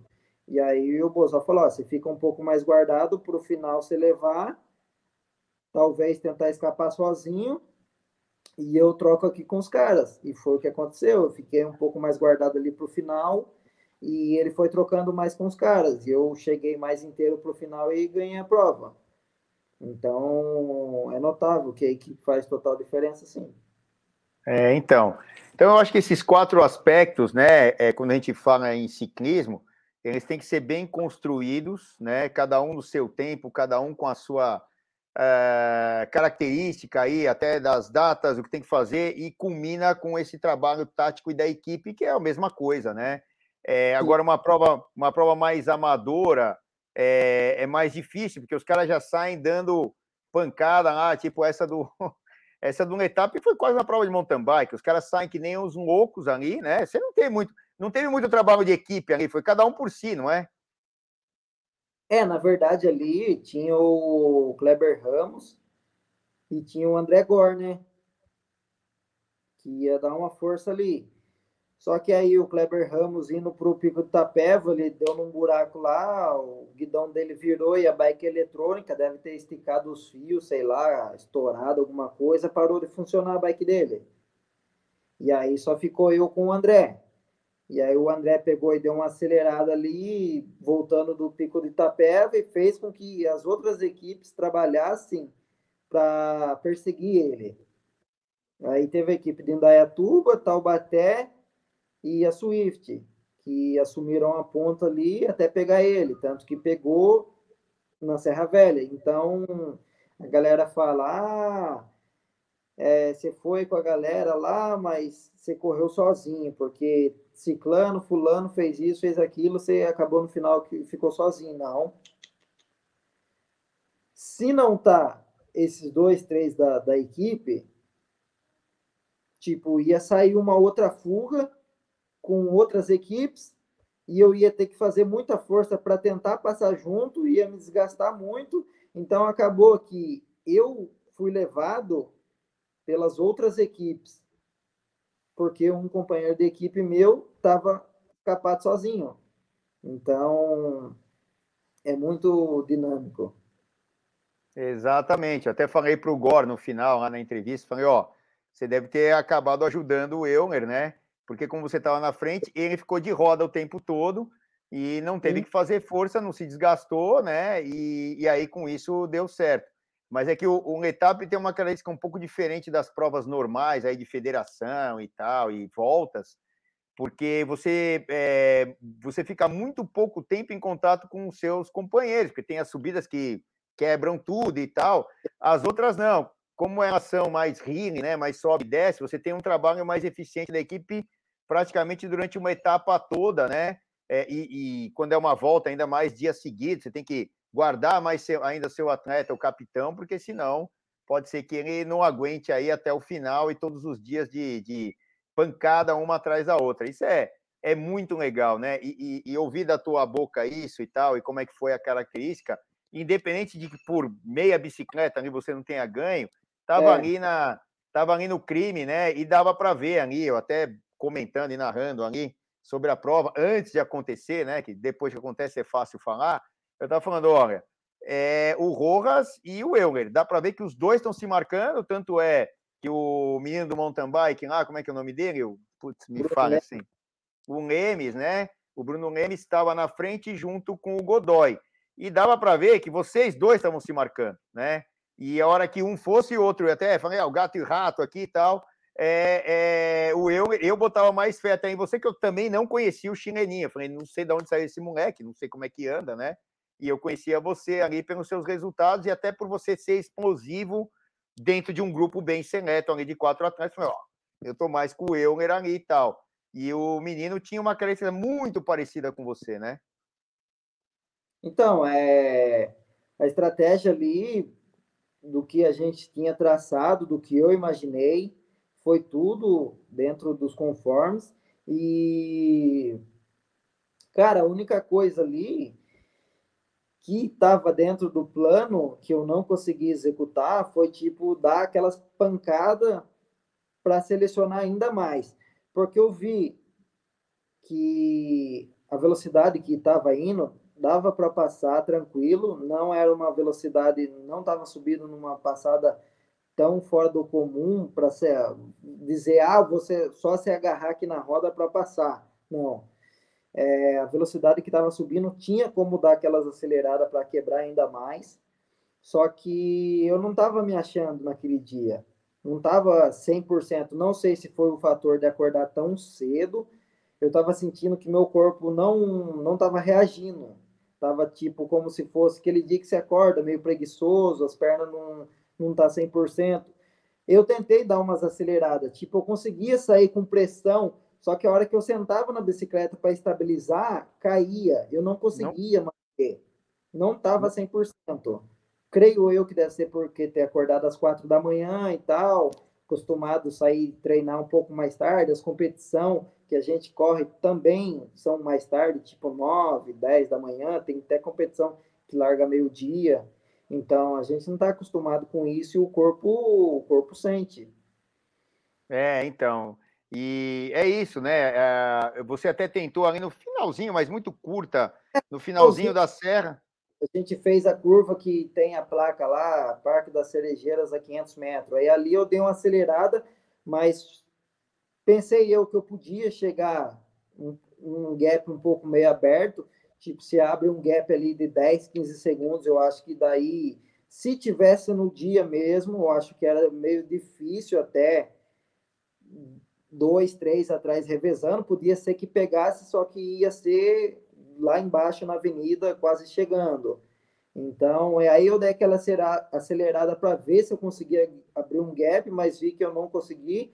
E aí eu só mantive ali para passar em primeiro ali no, no Rei Rainha da Montanha.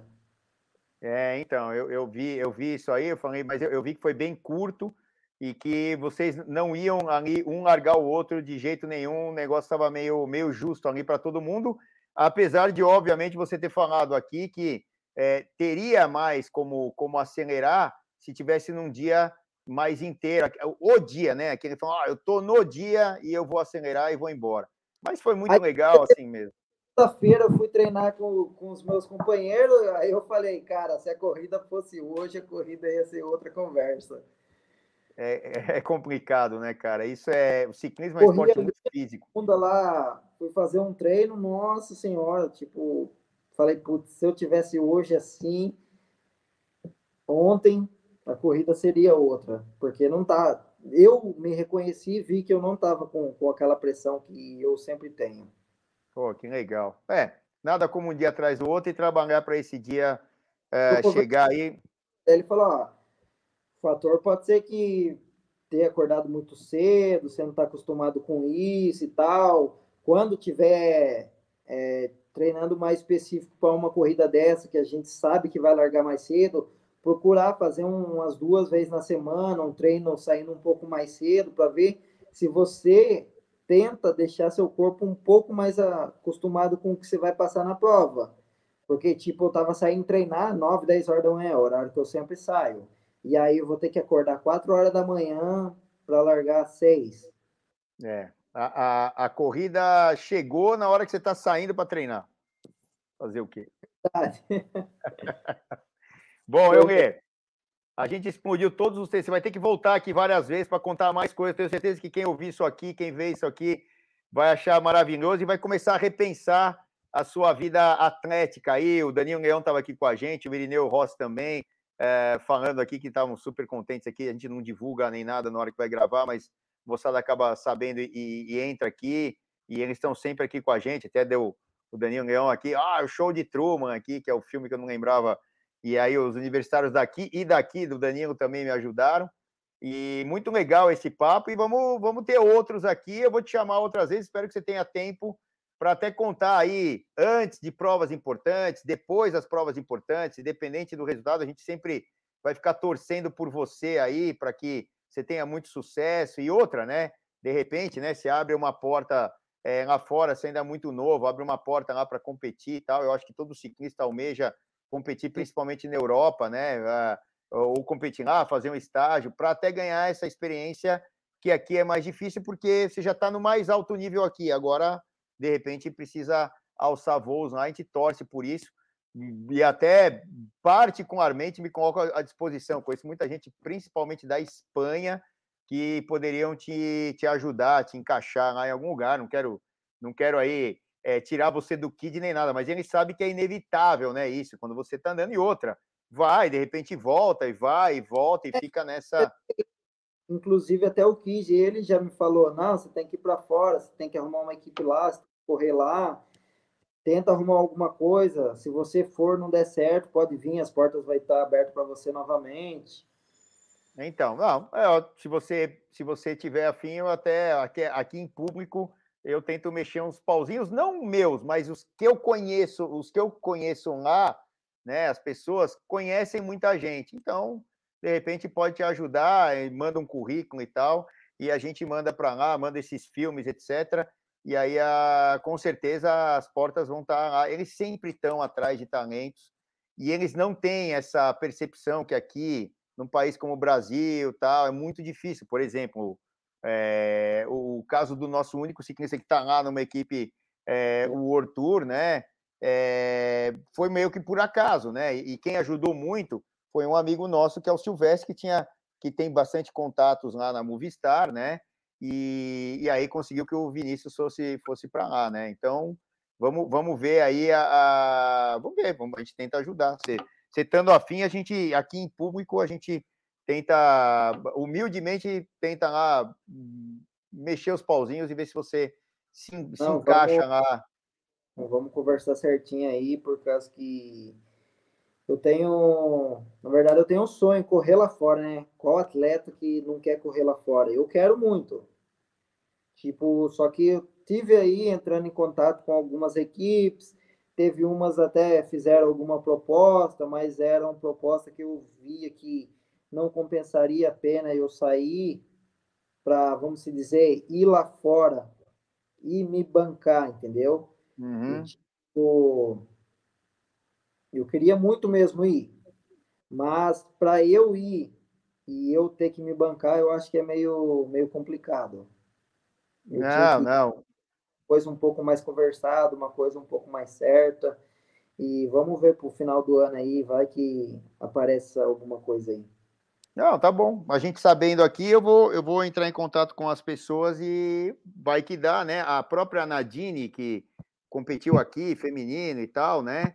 Uh, foi encaixada por esse amigo meu que tem um conhecimento, ele já foi selecionador da Espanha, é, esteve né, na, no meio ali da, de quem selecionou pela primeira vez, para ter uma ideia, o Miguel Indurain para a seleção espanhola, antes de ele ganhar os tours lá e tal.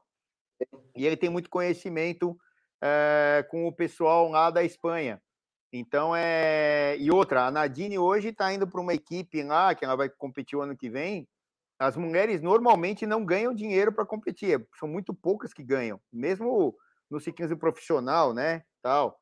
E a Nadine vai ganhar dinheiro ano que vem, correndo de bicicleta, dinheiro até razoável para quem está no ciclismo feminino, que não, não tem tanto ganho quanto é, no ciclismo masculino. E, de repente, a gente consegue aí agitar algo, claro, primeiro ano você vai ser testado de tudo quanto é jeito, não tem é, jeito. É, tipo, ah, eu não, não quero uma equipe que eu vou lá já de cara assim.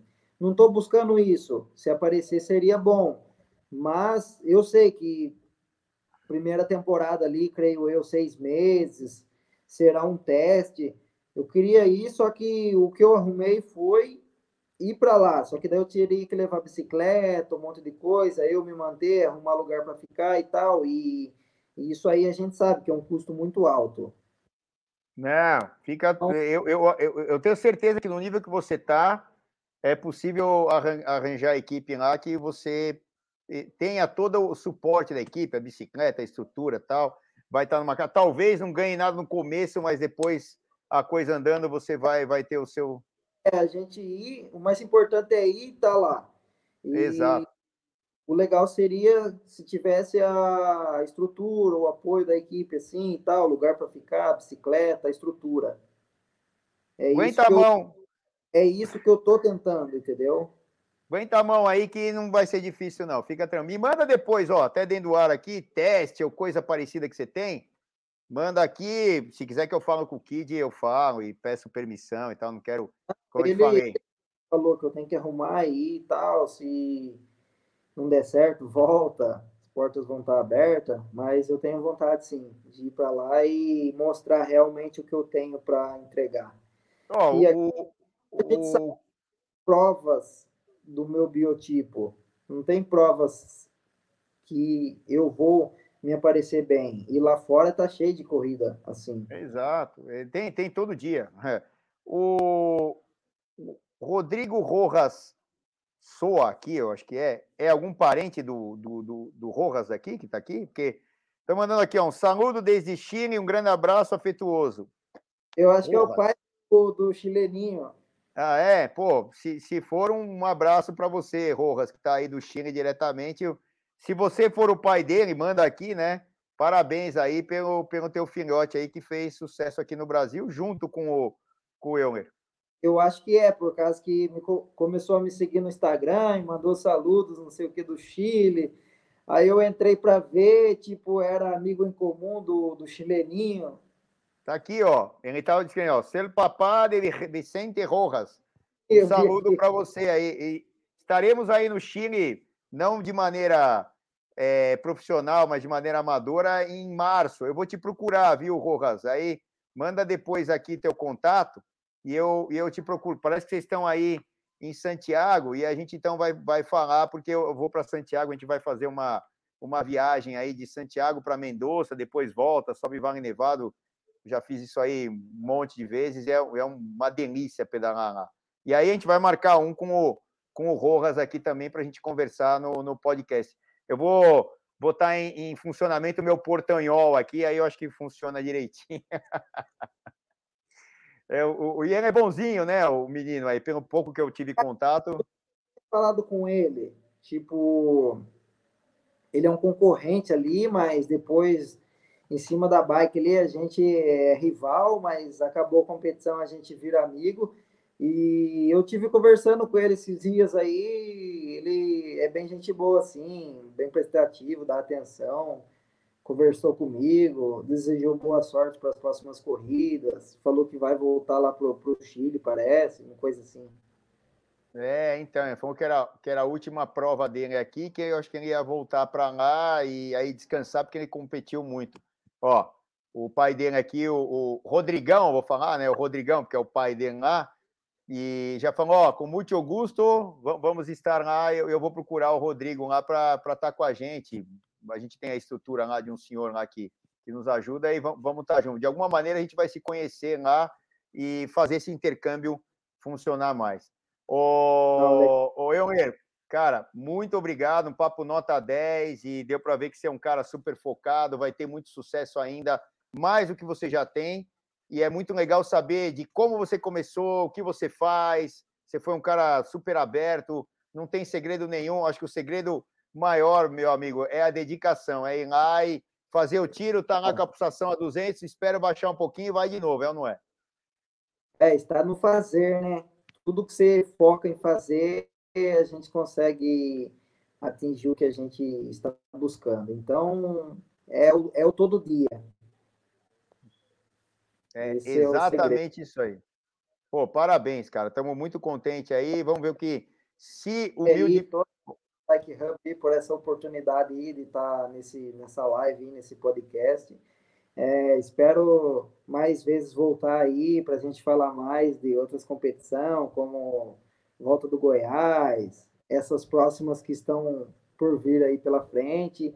E quem sabe trazer uma novidade aí para a galera de um ciclismo europeu, né? Calma aí que vai rolar. E, e eu peço até desculpas, porque a gente não consegue interagir tanto, porque quando eu falo, meu áudio corta o dele, e aí tem, tem um problema. Eu tô tendo. A gente está tendo bastante cuidado. Aí, probleminhas técnicos que sempre acontecem, mas é paciência. A gente vai resolvendo aqui, conseguimos desenvolver uma baita de uma entrevista, um baita podcast muito legal. Obrigado, Euler. Obrigado. A gente vai te chamar de novo. E fica aqui o meu a, a minha promessa, né, de mexer os pauzinhos lá com as pessoas que eu conheço para tentar uh, colocar você lá para dar entrada aí no, no, ciclismo europeu, que é onde as coisas acontecem. Os colombianos vão para lá, os equatorianos, os chilenos, os argentinos, e tem que ir os brasileiros também, que vai fazer Sim. isso. Tá? Obrigado, um abraço, vai descansar. Amanhã, amanhã você já tem viagem, vai competir. E... Tem treino bem. é isso aí. Ó, é isso aí. E para você que tem bicicleta como estilo de vida, só aqui no Bike Hub. Tchau, galera. Obrigado, Euler. Obrigado a todo mundo. Abraço. Tchau.